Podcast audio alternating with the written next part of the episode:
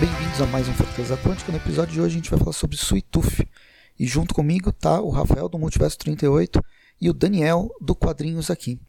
Esse programa foi gravado para ser um clube de leitura, já foi lançado faz, faz um tempo, quando foi lançada a primeira temporada de, do, do seriado na Netflix. Agora, com a chegada da segunda temporada, acho que valeu a pena trazer o programa de volta num formato mais reduzido, né, no formato de podcast, para conversar sobre o que, que aconteceu, tanto no seriado quanto nos quadrinhos. Então, espero que vocês, vocês gostem do programa.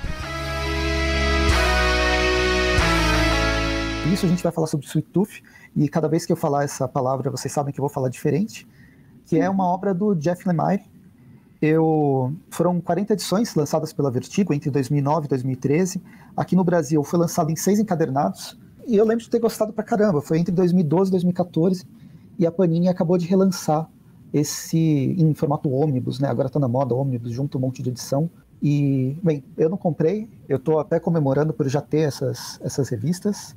Mas, Mas o- tem gente que eu sei que comprou. Você vem com sua- suas edições avulsas aí, seus encadernadinhos, ele já vem com um definitivo, meu. É, já bate na cara. Essa, essa edição aqui ficou muito bonita. Realmente eles capricharam na qualidade, assim. E aí Ele tem o tem símbolo da essas. Vertigo agora, não tem mais esse negócio de vertigo, não. Vertigo é coisa vintage, é coisa de coroa agora, entendeu? A, a- a moda agora é outra. Daniel, ele, ele tem extra no- na revista? Tem, tem bastante extra, assim. Tem alguns esboços do Lemir e tem também um extra bem legal aqui, que é a proposta original para a série, né? Ele escreveu a proposta original bem, bem antes, de- antes da série ser publicada. E aqui tem um texto dele, né? Com a ideia principal para a série, só que tem spoiler aqui do final, então tem que tomar Hum, cuidado. Melhor não Eu, eu não li, é, eu não li completo.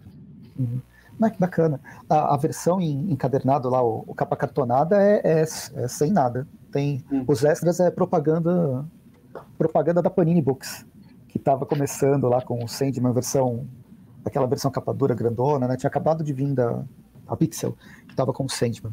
E são as edições 1 a 11 ou 1 a 10. Acho que é 1 a 11, né? Que são dois arcos. O segundo arco ele termina na 11. Eu achei que fosse até a 10, mas Eu termina acho que é na 1 a 11. 11. Eu acho que é 1 a 11 mesmo. As outras edições, uma delas pelo menos vai ser um pouco menor, pelo menos em Eu questão tava de até com, peraí, com o site da Panini aberto aqui, que eu até consultei só para ver como é que ficou dividido, né? Que eu li também como o Presto leu Não, é, normalmente lá no final, no- na contracapa, às vezes tem a- as edições, mas não importa, deve ser dar um a 11, porque o segundo arco, ele termina na edição número 11, a edição número 10 é meio que um epílogo, mas faz parte do, do arco, a gente vai falar sobre todas elas aqui, não esmiuçar necessariamente, vamos comentar sobre elas e quem estiver participando, né, realça o que achar mais interessante. Mas enfim, ela foi lançada entre 2009 e 2013, aqui no Brasil entre 2012 e 2014, ela é uma obra do Jeff Lemire. Eu conheci o Jeff Lemire por essa, por, pelo Sweet Tooth, depois que ele foi fazer.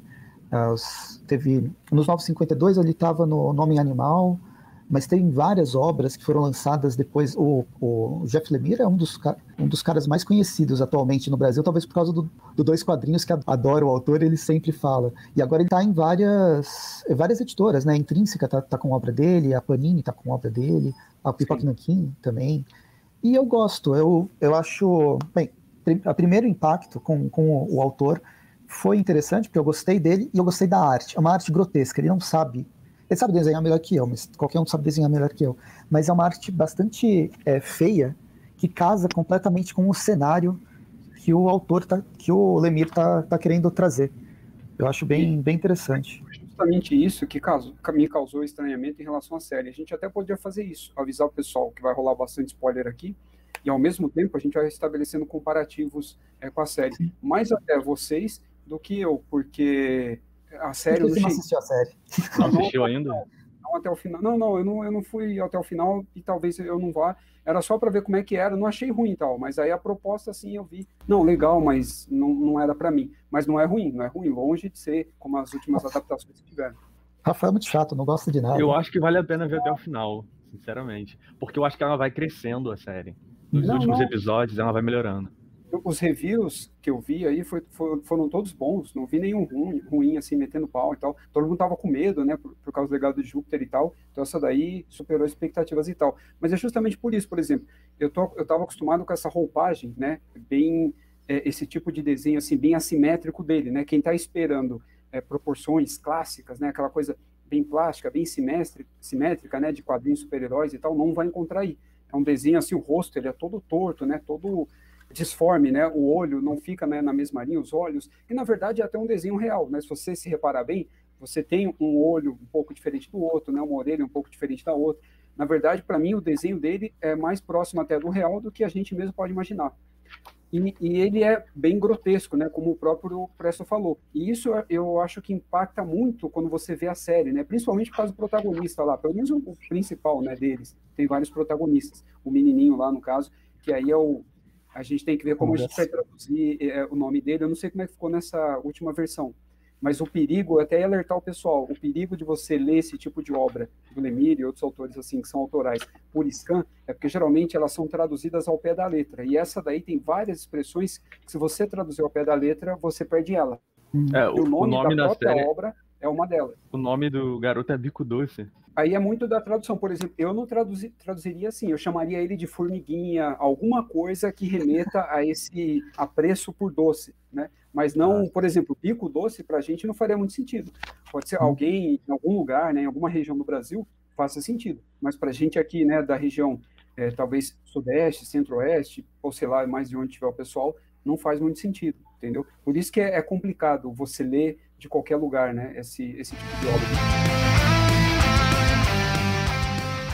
Quando que vocês conheceram Jeff Lemire e, e, a, e essa, essa, Começaram pelo Sweet, Sweet Tooth ou outra Pode coisa? Pode falar, Daniel. Manda bala aí. Eu conheci faz bastante tempo. Eu até cheguei a ver uh, numa livraria os quadrinhos do Sweet Tooth, mas eu achei o desenho um pouco estranho. Então, na época, eu nem peguei. Essas edições antigas aí eu não peguei.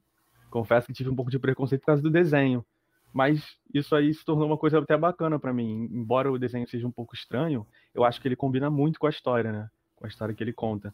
Eu comecei a ler o Jeff Lemire pela, pela publicação Trillium, a ficção uhum. científica, é, que foi publicada em é, 2018 pela Panini, com o selo da Vertigo. Eu gostei pra caramba também. Ela tem uns desenhos estranhos, mas eu acabei pegando por um preço bem barato, eu comprei usado até. Aí essa foi a primeira publicação do Jeff que eu, que eu li. Aí depois eu li o Gideon Falls, eu li também o Soldador Subaquático, Aí agora eu peguei o Sweet Tooth. O percurso foi semelhante no caso do Daniel, só que talvez, né, por eu ser mais velho já no meu primeiro contato, então eu não tive esse estranhamento com o desenho, né?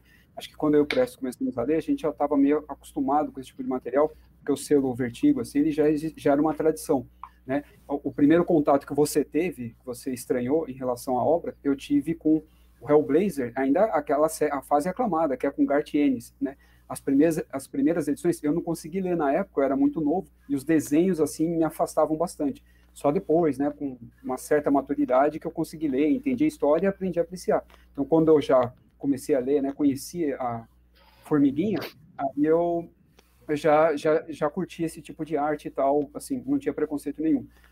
Mas, cara, é, para começar, é, foi com quadrinhos super-heróis mesmo, e depois de outras obras autorais. Mas eu nem lembro qual foi a ordem, entendeu? Mas as que mais me impactaram é, é a, as mais autorais, né? Que é a, a, a, Soldador Subaquático, que eu acho que é a melhor, né? Até hoje, assim, no caso, em termos de profundidade, né? A mais poética, assim, existencial dele. Tem duplo sentido, assim? A mais profunda é o Soldador Subaquático? Não, não, Carol, nem pensei nisso. Boa. Se eu fizesse um programa sobre ela, eu podia usar. Boa, tá vendo como parece Pra, ele já cria as thumbnail, ó, a obra mais profunda já feita.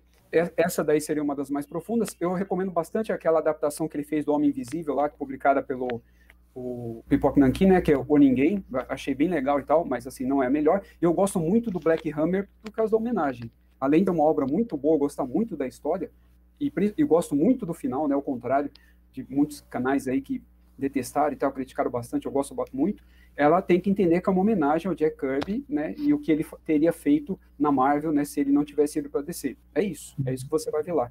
Cara, acho que foram esses aí os principais. Ah, e tem, lógico, que dá o um nome ao nosso cast, né, que é o Fortaleza Quântica, que é, ele tem uma obra também com esse nome.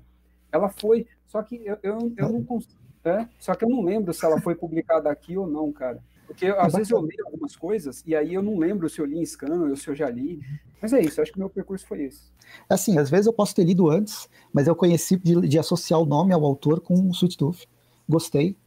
Só que várias coisas eu não, eu não, não tenho, tipo, o Soldador Subaquático, sabe aquela coisa que você quer comprar, quer ler, mas você nunca, nunca pega, e depois tem várias outras publicações do personagem. Eu lembro ele, da, ele na mensal do Arqueiro Verde, nos 952, ele, tem, ele fez o, o, o Homem Animal também, dos 952, Trillion eu tenho, é uma que está na pilha de leitura, está perdida no, no grande vácuo do, da pilha de leitura, que eu não li na, na hora e aí eu fui deixando. E é, é desenhado por ele também, né? Tem, sim, sim. A arte é inconfundível. Eu li o Black Hammer. É o vídeo, é o vídeo perdido do, do canal do Presto, o idiota que gravou, gostou, eu gostei do final.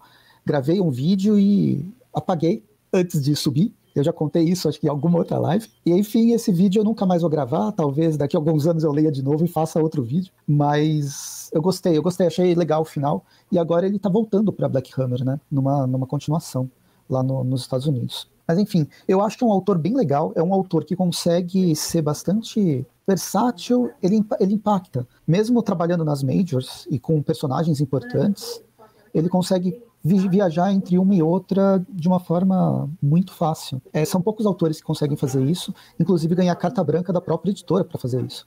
Para fazer Sweet Tooth ele era, ele era novato, se for ver. E ele teve arte, arte roteiro e liberdade para fazer isso aqui. E ela é boa o suficiente para depois ter uma série, é uma série que estão tentando fazer faz tempo. Ela muda completamente, sim, a ambientação ou a atmosfera, mas ela fez, ela, ela é uma boa série, ela fez, ela foi uma série de, de sucesso e vai continuar pelo menos por algumas temporadas, acredito eu.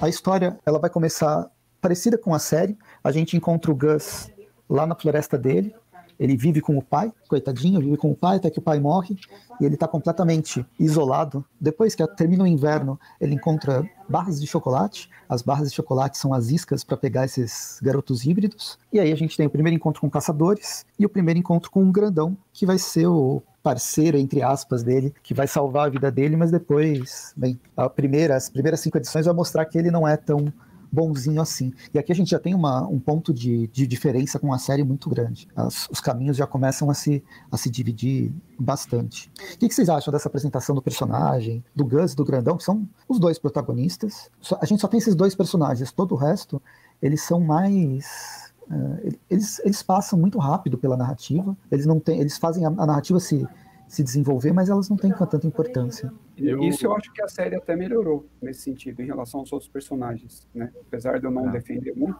eu acho que ela até melhorou, melhorou nisso. Eu gostei muito desse contraponto entre os dois personagens, né? Porque o Gus, ele é um, um menino inocente, ele não conhece nada do mundo. O grandão, ele já é um cara violento. Isso é mais evidente no quadrinho.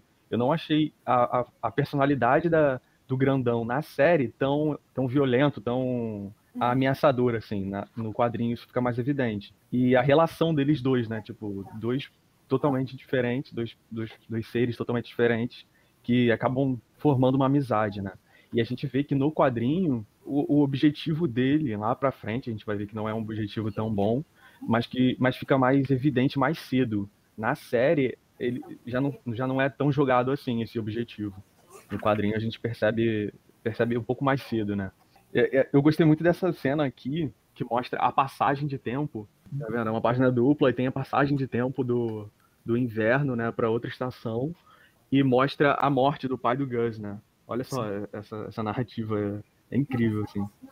Eu acho que a série foi muito boa, assim, embora ela tenha muita diferença do quadrinho, é, essas diferenças foram boas, assim. Eu achei que eles querem pegar um público mais jovem com a série, mais infanto-juvenil. Mas eu acho que. Eu gostei da série. Eu, eu acho que manteve, assim, uma, uma coerência boa. Porém, o quadrinho ele é muito mais dark, né? Você sente, assim. É, é, essa, até essa estranheza por causa dos desenhos causa mais isso. E é um pouco mais dramático também. É mais uhum. marcante, assim, mais emocionante o quadrinho. É, na série eles acabam dividindo algumas alguns desenvolvimentos de cenário para outros personagens, né?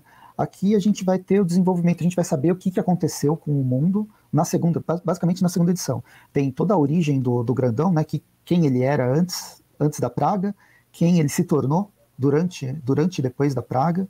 Teve a, a, gente descobre sobre mais ou menos sobre os sobre o Gus, o que que ele, o que que o Gus é. Isso vai ser desenvolvido mais para frente. Mas a gente já descobre o que que o Gus é enquanto na série, a, toda, essa, toda essa construção ela, ela é pulverizada em outros personagens que não existem aqui. Ou pelo menos eles são. Tipo, tem aquela, aquela mulher que fica é, cuidando do zoológico. Eu gosto dela pra caramba. Ela vai cuidar da porquinha, ela vai ser a mãe da porquinha. E ela não existe aqui nessa, nesse, nesse quadrinho, pelo menos nessas 11 primeiras edições.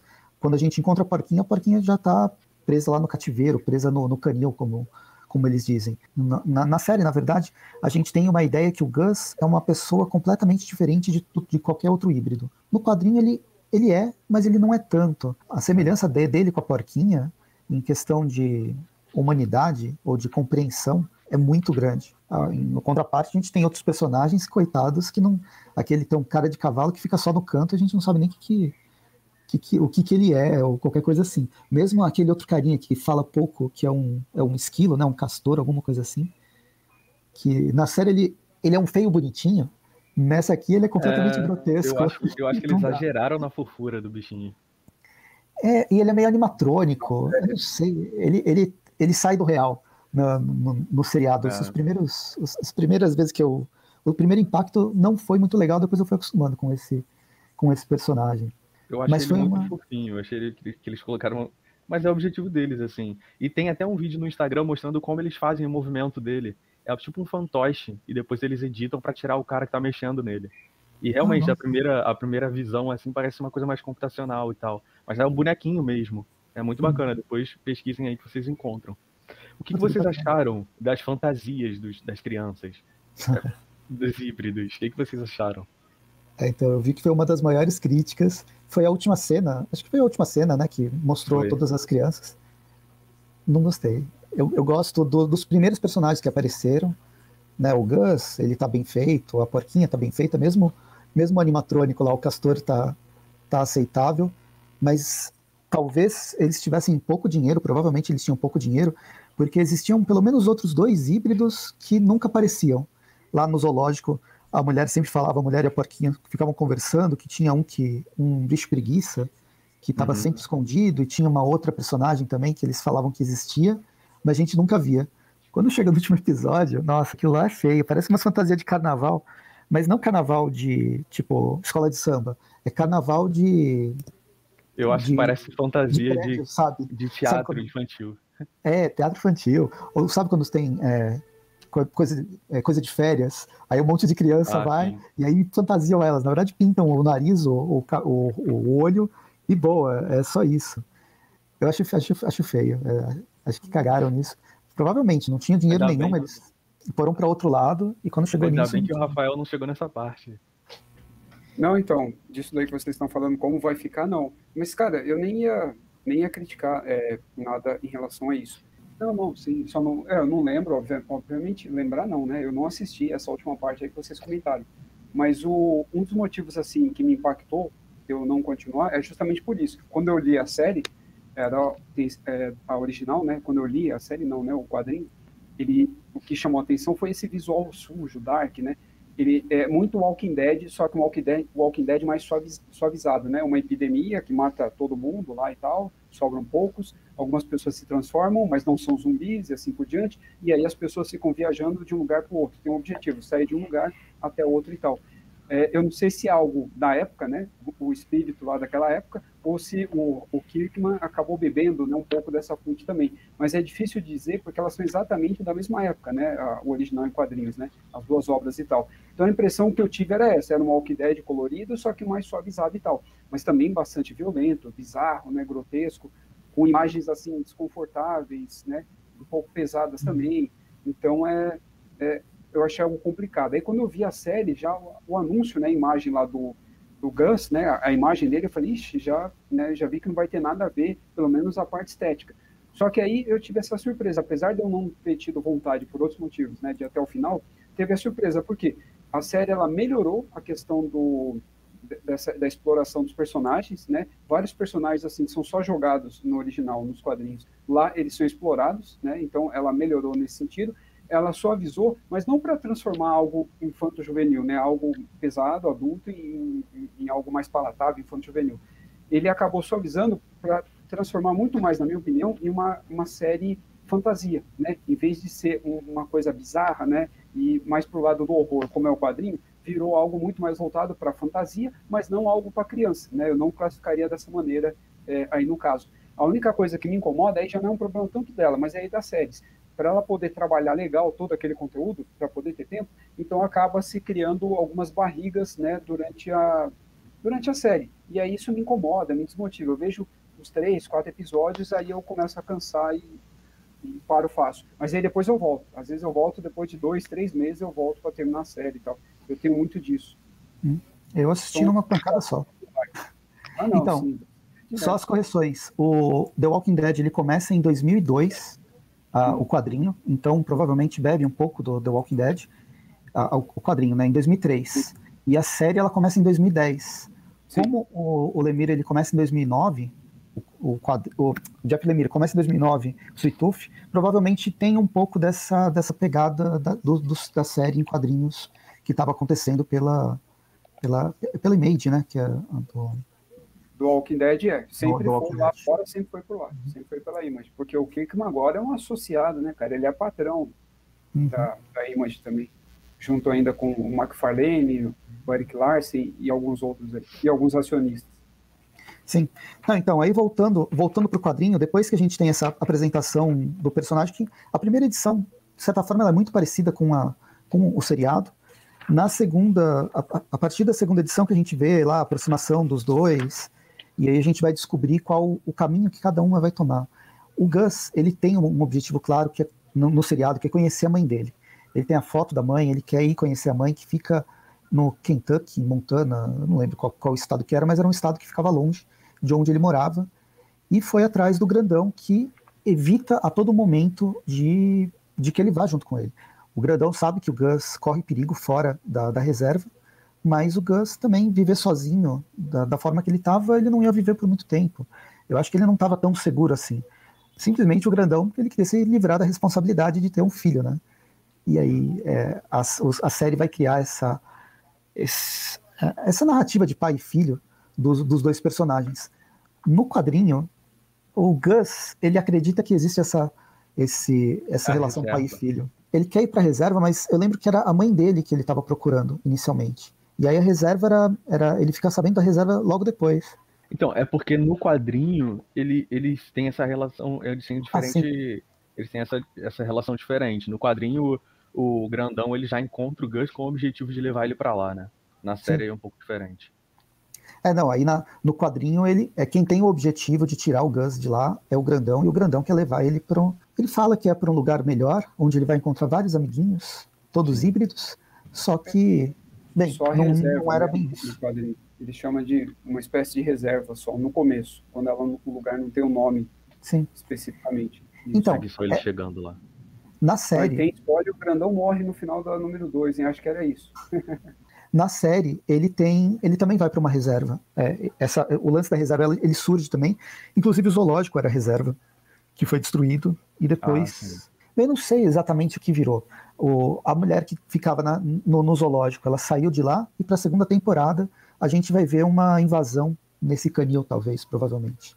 E eu acho, eu gosto daquela, daquela atriz, eu gosto daquela, daquela personagem, a interação dela com o grandão vai ser muito interessante.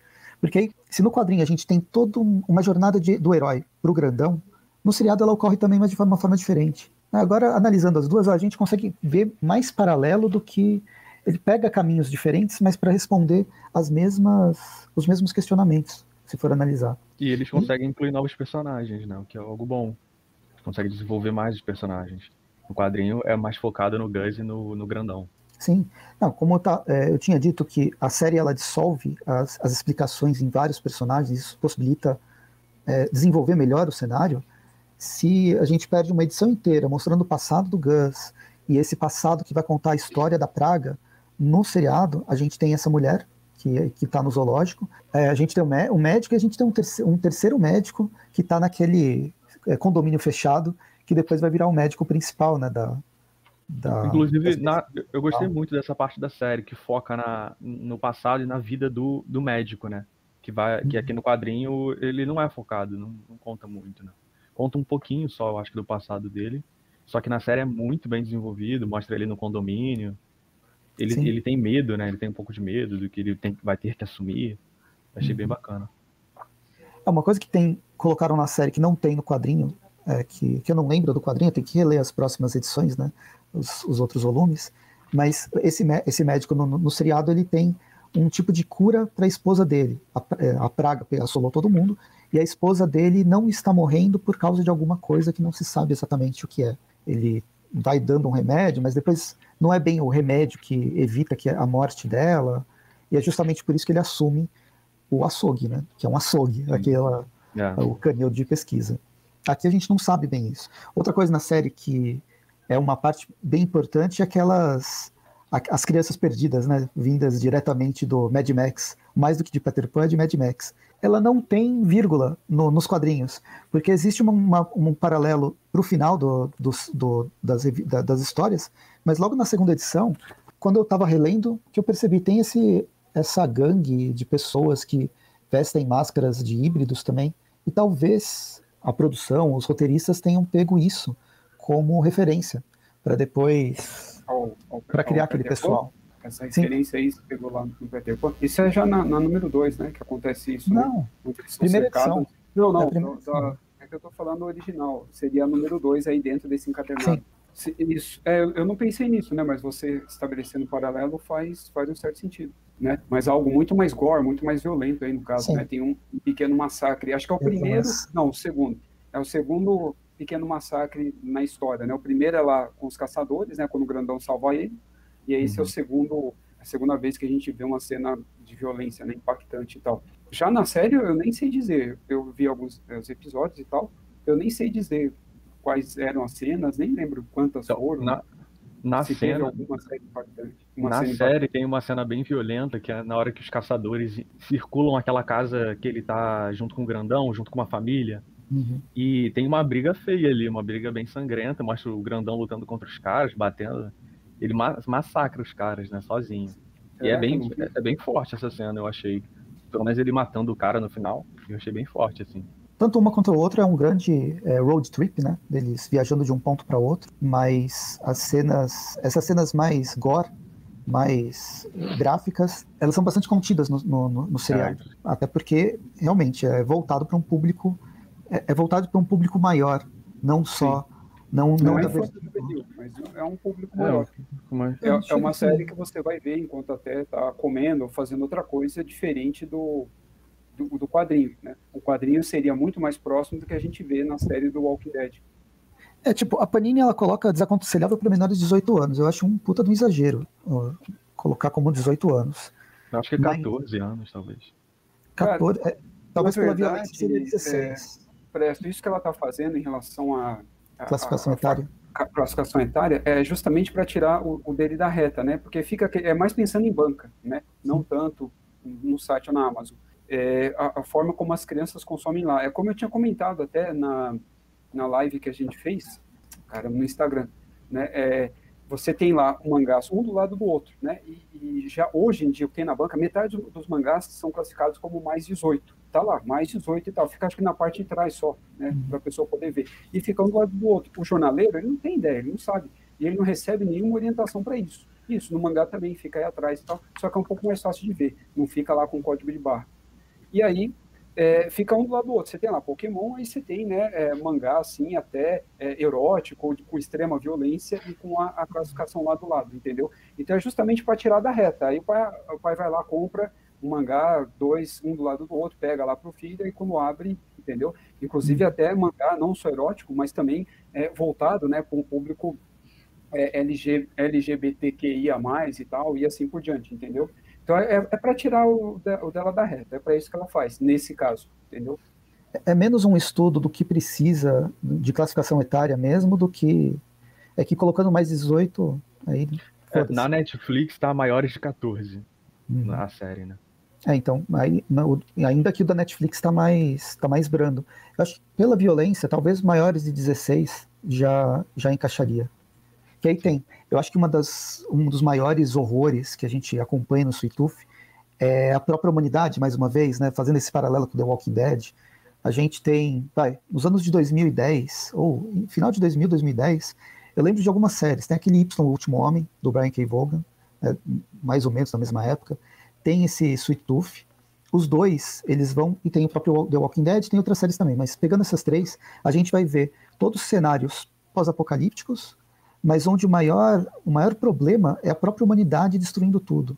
A gente pode ter criaturas gigantes, a gente pode ter zumbis andando para tudo quanto é canto, mas o maior vilão é o próprio ser humano.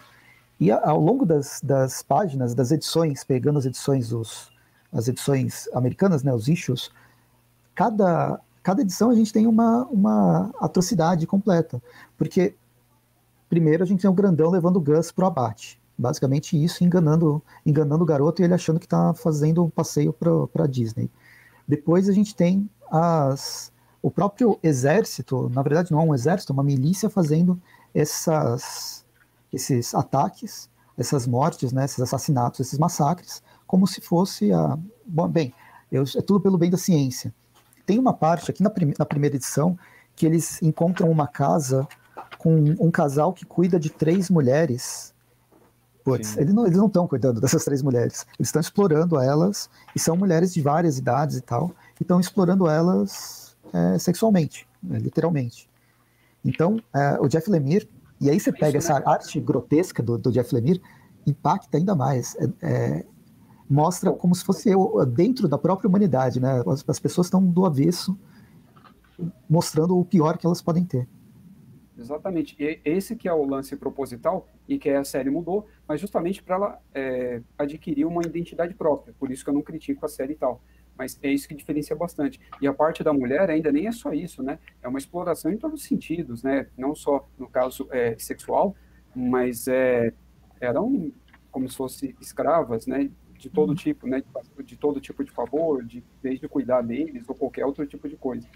Então, é, isso sim é algo, por exemplo, que é, é, você até sugestionaria né, uma classificação etária é, maior, entendeu? Não só pela violência. São temas ali que uma criança não entenderia e, e muitas vezes a pessoa até, né, a criança ou o jovem desavisado, tendo contato com aquilo, ele poderia achar aquilo normal, faz parte mesmo do cotidiano uhum. e algo do tipo, entendeu? Algo é, normalizado, né, universalizado e, e, algo do tipo. Mas é essa que é a crítica no caso, né, é, social tal que ele pega, que é onde a, a, série pesa mesmo, né? E outra coisa que eu queria comentar, que a, a série tenta suavizar também, né, a série Netflix, é, em relação aos adjetivos, né? Os apelidos, cada hora ele é chamado de uma coisa, principalmente no começo, é, o, o, Gus, né? Justamente é, tirar sarro, né, com a aparência dele o tempo todo, com chifres, é, piada com é, servo, né, com, com viado aqui adaptando, né? É, o, o, menino que tem cara de viado, não sei o quê, porque aqui a gente não tem servo e tal. Então é, é, o tempo todo isso. Algo, por exemplo, que na série você televisiva você não teria que não teria como, né, trabalhar isso deixando para todos os públicos, né, como você bem colocou. E eu acho bem pesado isso no quadrinho, né, a linguagem, né, as ofensas, os adjetivos e tal. Ah, eu queria comentar só essa parte que o Prestes comentou sobre a crueldade da humanidade, né, porque acontece um apocalipse por causa do, do, do vírus, né, eu esqueci o nome agora, é flagelo, alguma coisa assim. Ah, mas, mas aí... Flagelo. flagelo. Aí o que acontece? As pessoas que deveriam proteger a população, na verdade, se unem para formar milícias, né? Tem até uma parte do quadrinho aqui, que é logo no final, pelo menos na edição de luxo, que ele vai mostrando as páginas duplas e vai dando um texto aqui embaixo nas páginas.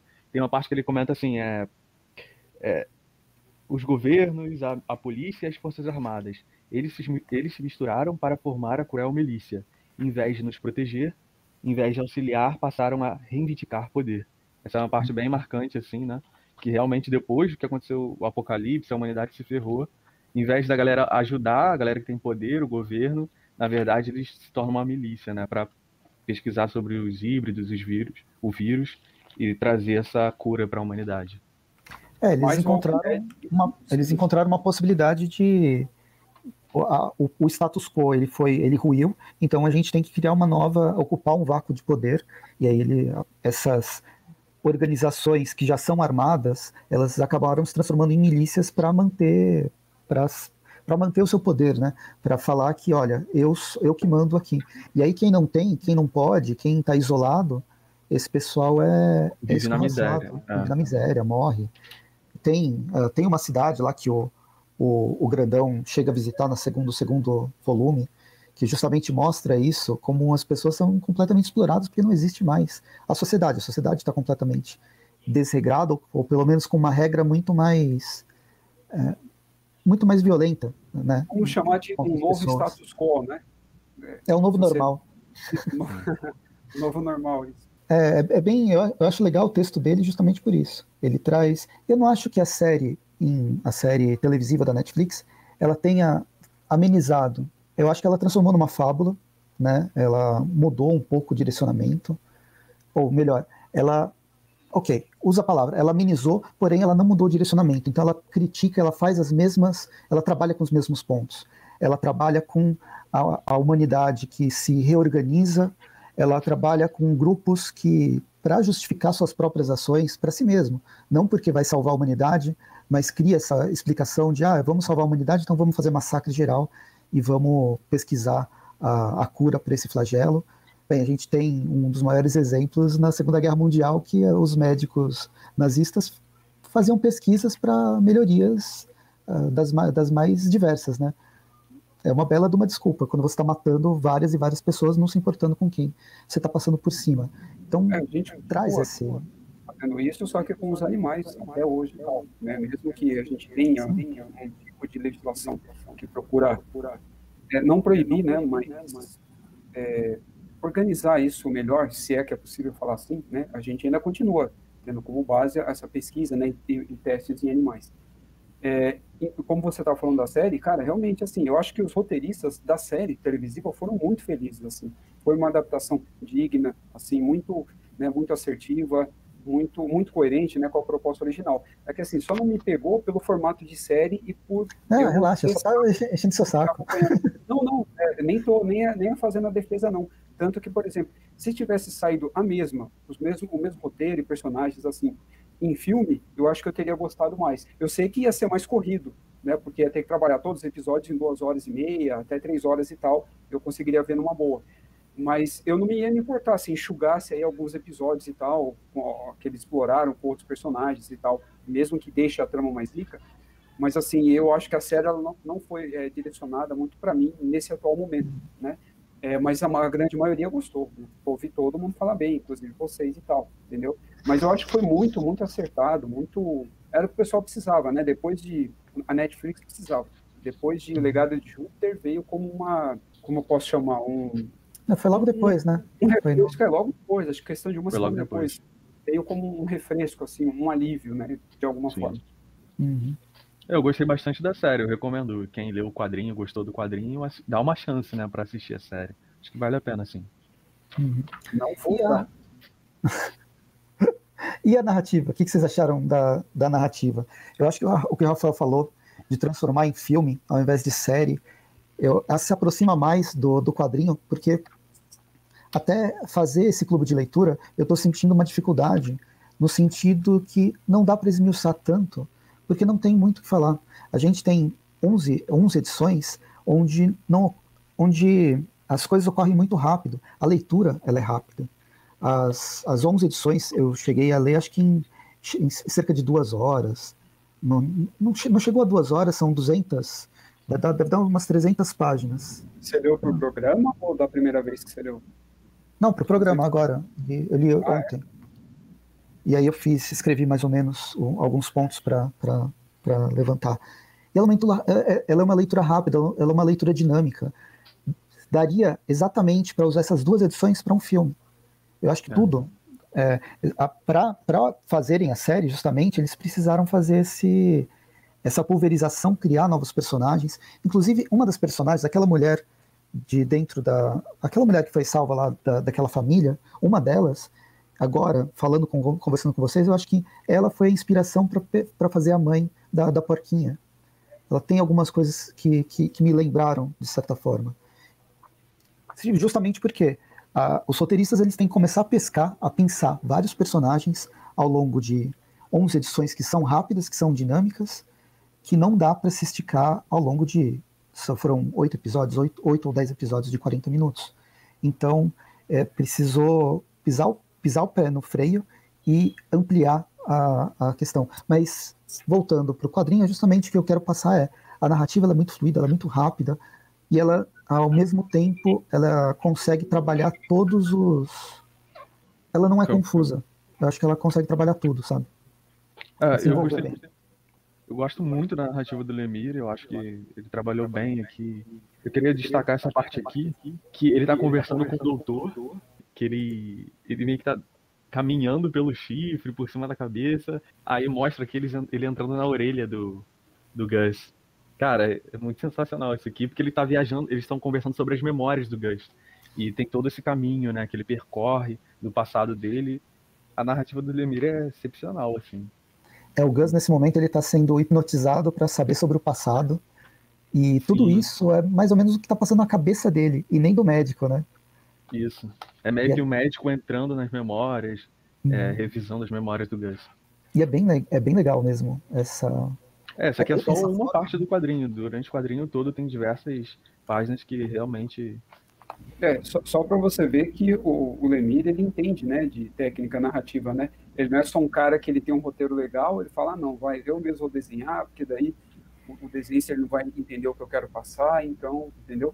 Ele não é só aquele cara, quer dizer, ele não tem nada a ver com aquele cara que ele tem uma letra muito boa, mas ele canta mal, mas ele vai cantar mesmo assim, entendeu? Tipo, algumas coisas. Essas duas páginas, ela resume o que foi o apocalipse desse mundo. Por exemplo, em ah, duas páginas. No, no, no, seriado, isso é dissolvido ao longo de todos os episódios por exemplo. Tem outra, outros momentos também. Essa casa aqui é aquela casa onde ocorre um dos massacres no seriado. Mas aqui é a casa de outra pessoa. É a casa do, é a casa do Grandão. Eu acho que tem alguma, alguma relação com a casa do Grandão no, no seriado também, que eles vão se esconder lá e no fim tem outras pessoas morando, né? Então, só para tentar buscar esses, esses elementos é, que foram que serviram de inspiração, seja inspiração visual, ou seja, de inspiração é, de roteiro mesmo. Sim. Mas o Daniel falou, é perfeito. O lance da narrativa não é, ela não é só ágil no sentido de saber contar uma boa história, mas ele usa recursos que são diferentes, recursos que permitem é, explorar melhor a, a, a, o que está se passando na cabeça de cada um dos personagens e desenvolvendo. Num seriado, isso nos no seriados não ocorreu. A gente tem algumas viagens do Gus durante o seriado, viagens da cabeça dele, principalmente quando tem aquela flor que ele, que ele cheira lá e ele começa a lembrar do pai dele e tal. Ah, sim. Essa passagem também tem no, no quadrinho, mas a passagem do seriado é, mais, é muito mais branca de neve do que, do que a do, a do quadrinho. E são, bem, enfim, eu estou me, me repetindo, mas eu gosto das duas, das duas, eu gostei das duas interpretações e cada vez que eu penso, eu vejo como elas não são tão distantes. Elas só pensam numa. Elas só têm uma roupagem um pouco diferente. Eu, a narrativa do Lemir, eu, eu tô lendo agora recentemente o Gideon Falls. Uhum. Eu acho que no Gideon Falls ele melhora muito. Eu não sei se. O Gideon Falls foi lançado bem depois, né? Foi publicado bem depois. E no Gideon Falls ele, ele exagera, assim, na, na criatividade dele na narrativa, junto com o Sorrentino, que é o que, que desenha, né? É, é, é, incrível, assim, a narrativa dele aqui no Gideon Falls, que é uma publicação um pouco mais recente dele, já está bem mais avançada, assim.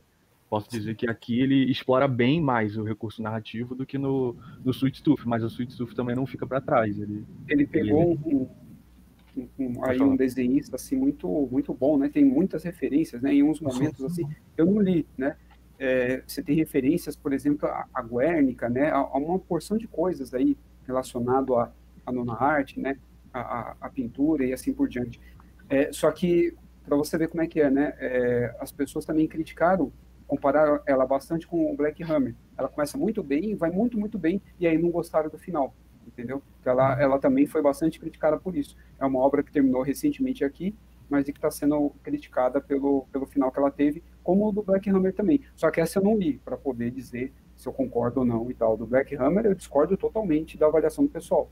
Mas essa, mas o desenho é impressionante. Eu vou, é, eu vou te dizer que eu estava até um pouco apreensivo para ler o Black Hammer por conta disso, porque eu vi muita gente comentando sobre o final e eu até posterguei de comprar por causa disso, né? Mas agora hum. que, você, que o Rafael está comentando aí, eu vou dar, dar uma chance aí.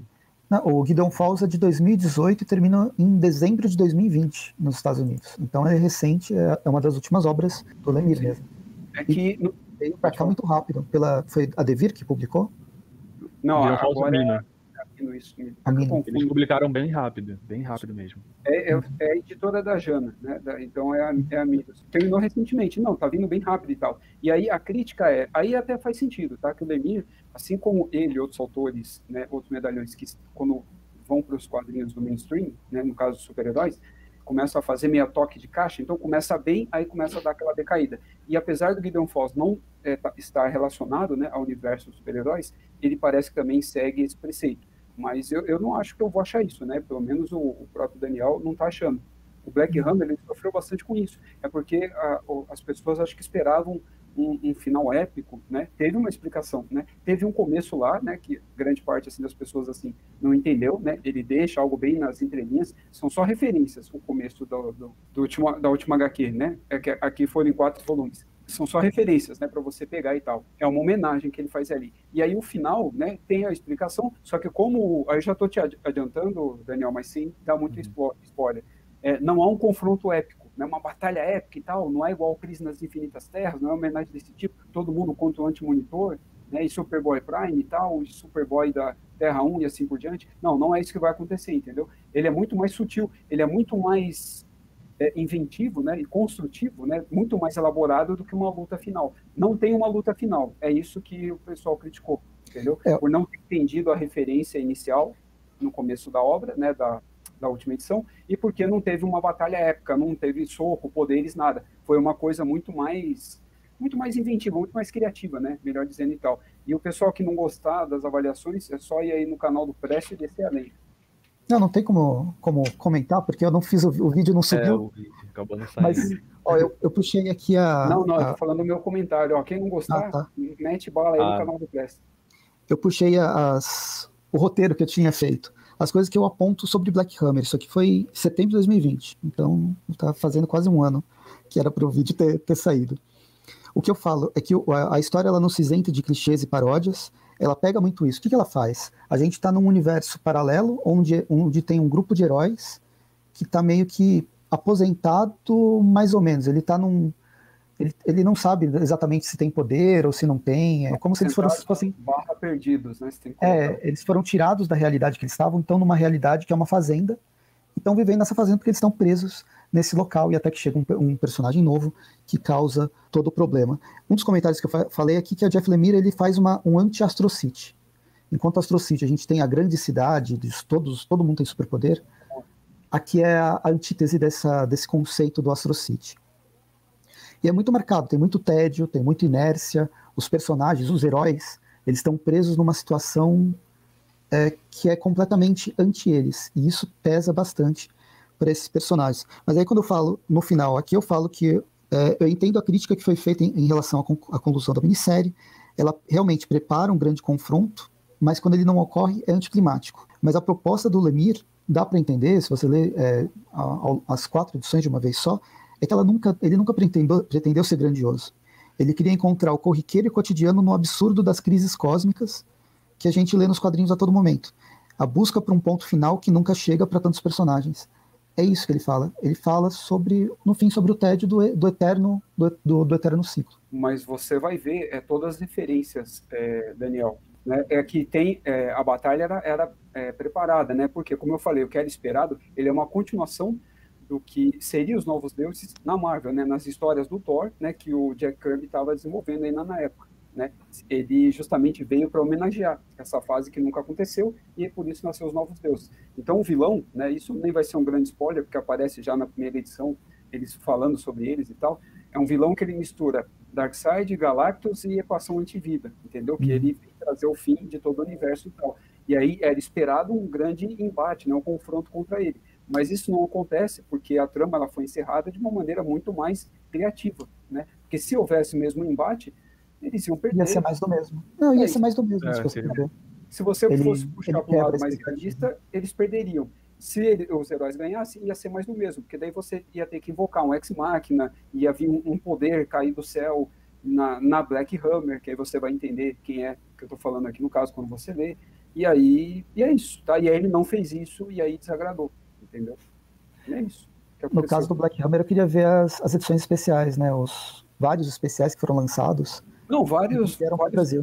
spin-offs, inclusive essa imagem que eu te mandei lá da Era Quântica, ela também está associada, mas assim, vários personagens tiveram, inclusive terão, é, tem crossover com a Liga da Justiça já, né, do, do Black Hammer, e os spin-offs continuam, né, de praticamente todo personagem teve um. E eu queria muito ver do o que eu mais gostava, né, que era o Coronel Word, né, o Coronel Estranho, traduzindo aqui, Coronel Bizarro, né, traduzindo aqui uma adaptação mais aproximada, para você tomar ao pé da letra. E aí você tem a, a homenagem, na né, referência a vários personagens, tanto da era é, cult, né, quanto da DC. Na verdade, é mais da DC mesmo. É você tem lá o, o, Ajax, o Marciano, você tem o Capitão Marvel, né, que agora é o Shazam, né, seria a Mary Marvel ou algo do tipo.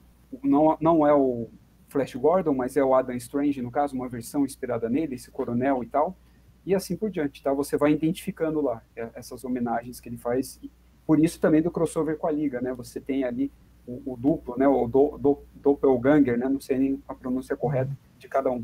É, uma das diversões é você começar a identificar quem é quem no que ele que ele está homenageando. É, eu queria saber quais, tipo, quais publicações você leram, vocês leram e um top 3, assim. Se vocês pudessem fazer um top 3, assim, das, das melhores. Do Jeff? Vai é. lá, eu vou, vou, jogar essa batata pro Rafael enquanto eu, enquanto eu pesquiso, ver, vejo o que, que ele fez. ah, eu vou jogar essa batata pro Daniel e. já que ele perguntou, né? É, já que você perguntou, já vai falando o seu. Você já deve ter preparado. Eu já vou pegar daquilo que eu já tinha falado é. mesmo, aí você já, já emenda a sua aí também se quiser. É, então, top 3 a... você pediu, né? É, é, não, top 3, assim, que vocês leram. Eu li Soldador Subaquático, Trillion, certo. Gideon Falls, eu tô terminando, e o Sweet Tooth eu só li o volume 1, né? Dentre essas quatro, a que eu mais gostei foi, por enquanto, tá sendo o Sweet Tooth. Uhum. Uhum. E, e, e, eu tô para terminar o Gideon Falls ainda, tô no volume 5, mas também está ali no top 2, atrás de Sweet Tooth, e depois o Soldador Subaquático em terceiro. Porém, eu tenho aqui em casa o Condado de Essex, que eu ainda não li. Nossa, tinha até Dizem que é uma das melhores também. Sim. Tá aqui ainda para eu, eu ler. Tem o Royal City, que foi publicado recentemente pela Intrínseca.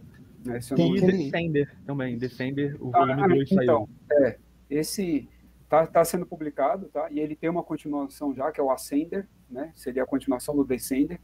Ah. E, e, assim, esse já tem um pouco de ressalva aí no caso, mas assim, eu recomendo, né? Geralmente tudo que vem dele aí no caso eu recomendo. É, e tá bem baratinho, né? Às vezes fica em promoção, entra, entra bem barato. É, esse daí não, não, não tá vendendo bem, não, não sei dizer. É...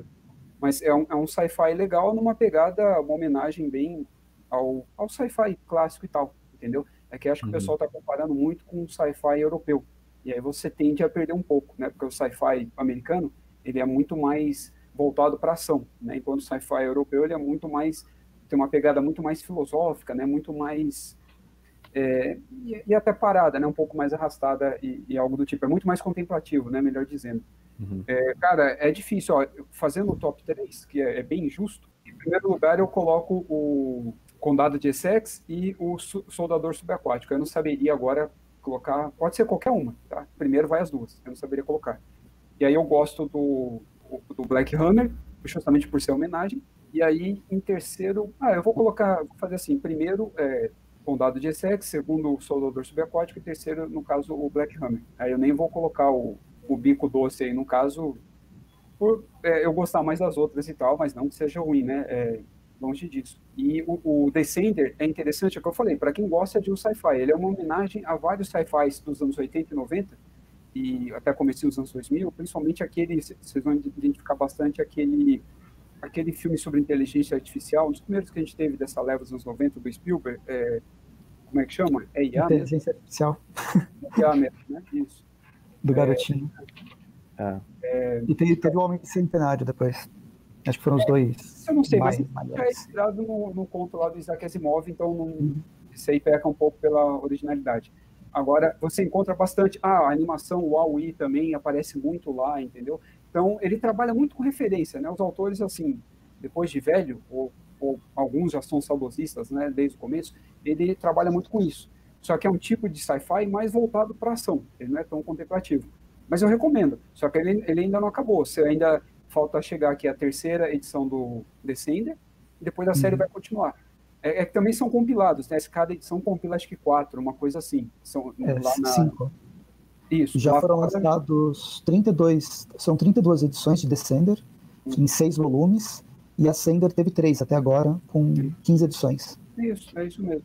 E aí, a princípio, terminaria no, no Ascender aí, no caso. Aí o Ascender eu nunca li nada, não, não, tive contato com nada, não foi lançado aqui aí, ainda e tal, mas se uhum. você procurar já tem scan e tal, tudo traduzido, mas eu não, não cheguei a ler nada.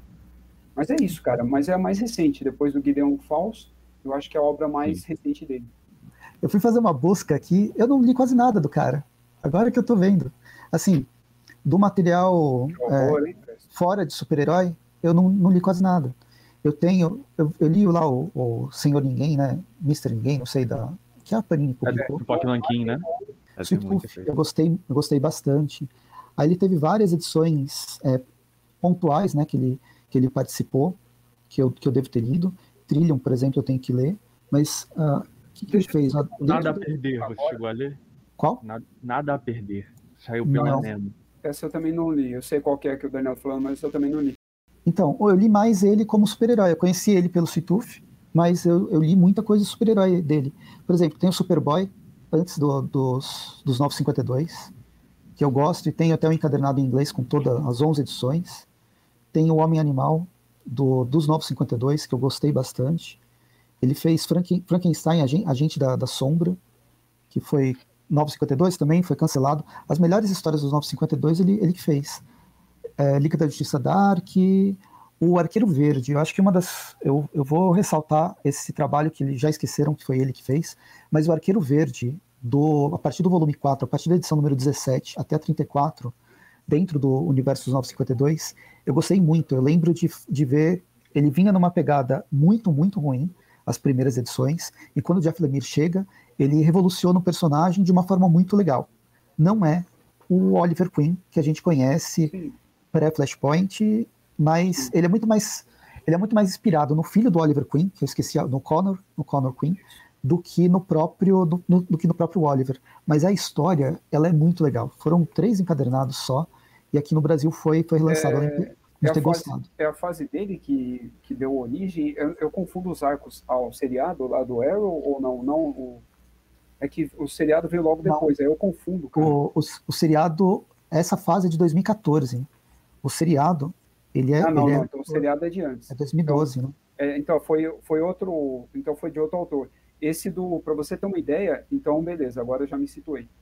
Essa do Lemir, ó, dos 952, cara, você, você separa assim três materiais que se sair encadernado, já saiu, mas se sair que vale a pena você ler, que é o Arqueiro Verde, por causa do Lemir, é o Aquaman e a, e a, a, Bat, a uhum.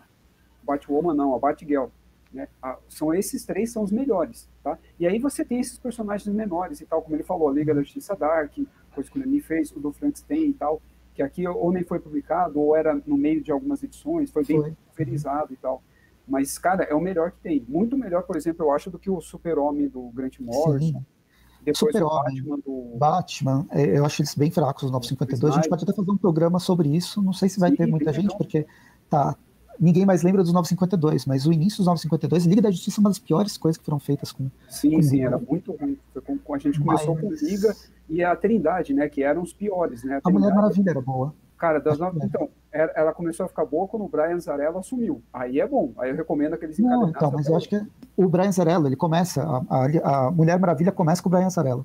Ah, não, então é a fase boa, sim. É a é fase boa. É do que a do Renascimento. Eu gosto mas mais também, do que a do Ruka. Assim como o Arqueiro Verde, do Lemir, não é a Mulher Maravilha. É uma outra interpretação que foge bastante do que a gente conhecia. Por isso teve resistência.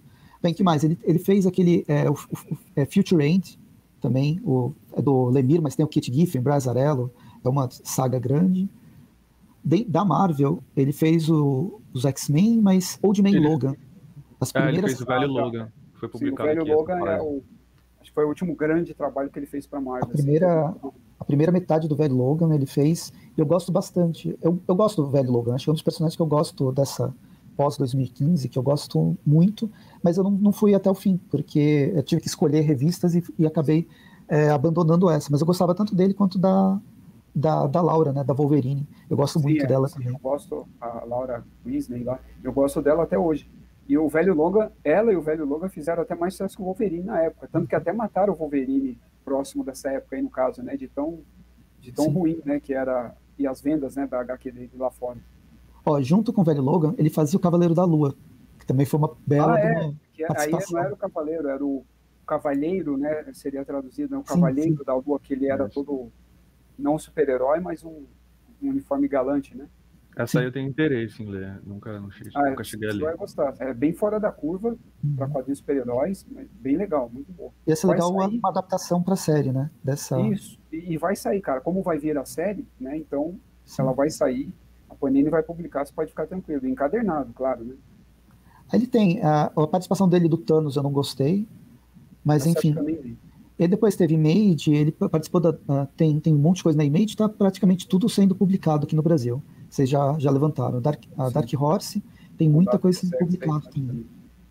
E coisas. É, ele está até na Valiant. Nossa, ele tem uma, uma fase bem grande no, com Bloodshot, trabalhando com, com Bloodshot. Enfim, é um autor super, é, super presente nos anos 2010.